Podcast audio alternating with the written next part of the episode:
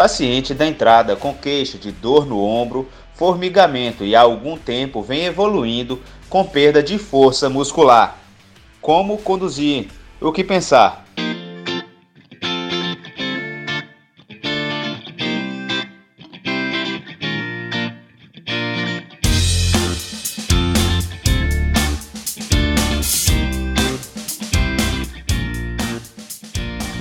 Olá pessoal, bem-vindos a mais um episódio do Ortopod, um podcast de medicina e ortopedia que traz até você conhecimento e reflexões sobre o dia a dia do residente e do estudante. Eu sou Ian Moraes, médico, ortopedista e vou tentar levar até vocês um pouco do que vi e tenho visto até aqui.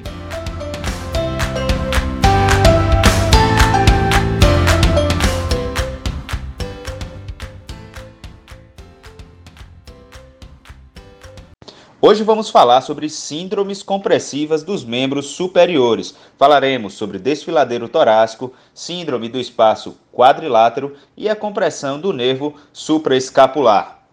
As síndromes compressivas podem acontecer como uma compressão única, dupla ou mesmo múltipla.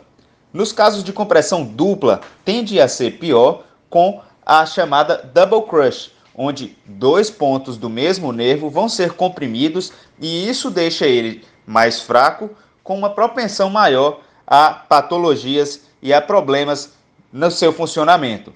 A teoria de Sunderland, a teoria da patologia dessas compressões, define que a microcirculação do nervo após a compressão vai estar danificada, gerando fibrose, edema e, por fim, os distúrbios na função do nervo. A etiologia pode ser desde mecânica, endócrina, inflamatória ou por alterações de natureza esportiva. Na síndrome do desfiladeiro torácico, temos compressão de nervos e vasos no canal cérvico-torácico. O triângulo cervical posterior na fossa supraclavicular contém parte do plexo braquial e artéria subclável. Nas estruturas que podem comprimir nesta região, a costela cervical é um fator importante, cerca de 5 a cada mil pacientes. Em 10% dos pacientes operados, temos alterações com costela cervical, além de bandas fibromusculares e hipertrofia muscular dos escalenos. Os sintomas de dor mal localizada, com irradiação, desconforto, quando o trabalho acima da cintura escapular, além de parestesia noturna e a perda da força, a compressão venosa, normalmente associada às alterações vasculares, não tanto à arterial.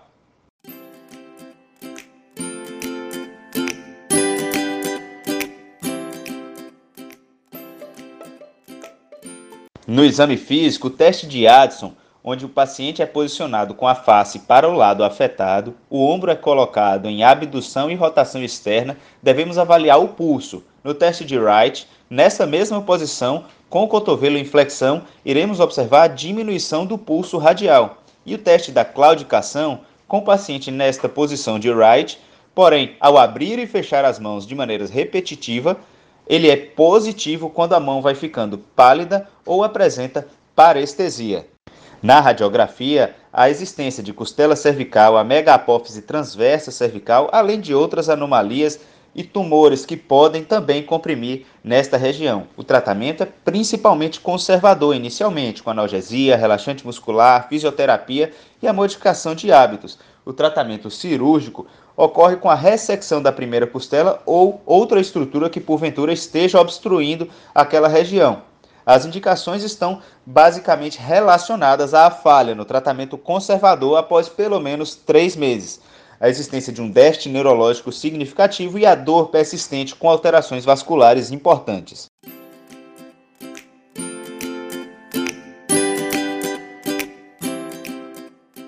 Na síndrome do espaço quadrilátero, onde temos o conteúdo nervo axilar e artéria circunflexa posterior do húmero.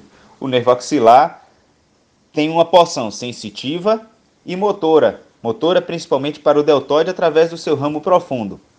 Essa compressão pode ser atraumática com a presença de bandas fibrosas locais ou compressões traumáticas através da hipertrofia do subescapular. O diagnóstico observa-se a dor na parte lateral do ombro piorada com atividades em abdução e rotação e extensão do ombro. A ressonância pode auxiliar em fases tardias, identificando a degeneração gordurosa do músculo redondo menor. E o tratamento é principalmente conservador. Nos casos de compressão extrínsecas por bandas, por massas ou cisto, a indicação cirúrgica ela é imediata.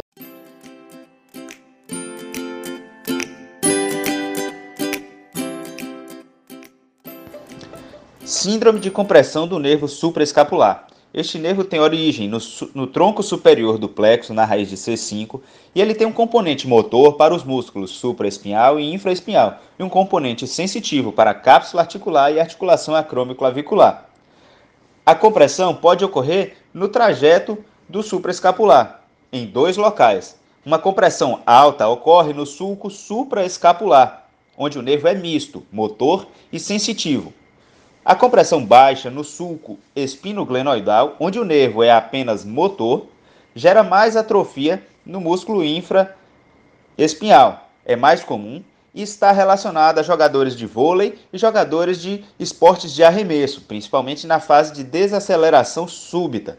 A etiologia, a compressão pode estar relacionada a lipoma, um ligamento transverso, um ligamento esplinoglenoidal, além de cistos labrais, que podem fazer a compressão neste local. A clínica, nas fases avançadas, a dor à palpação local do sulco supraescapular ou espinoglenoidal, além da atrofia muscular.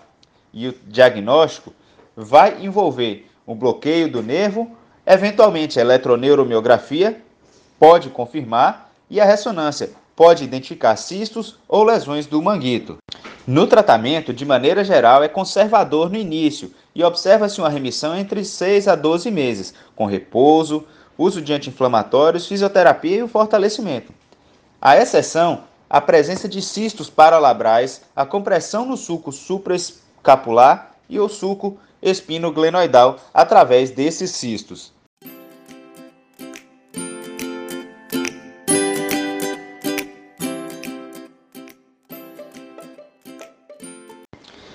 Temos então três importantes síndromes compressivas nos membros superiores. O desfiladeiro torácico ocorre no triângulo cervical posterior, está bastante relacionado à costela cervical. O exame físico é importante, com os testes de Addison, Wright e o teste da claudicação.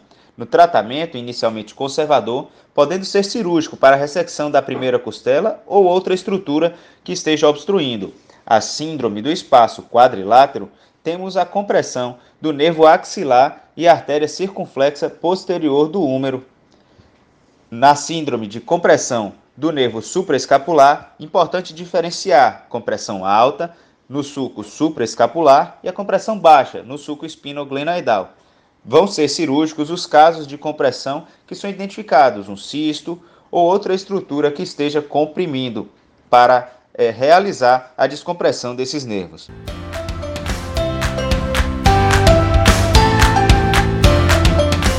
É isso, pessoal. Agradeço a vocês que estão nos acompanhando. Compartilhe este podcast e ajude a levar conhecimento ortopédico aos médicos, residentes e estudantes. Ortopedia é matéria básica para o médico. Grande abraço e até a próxima.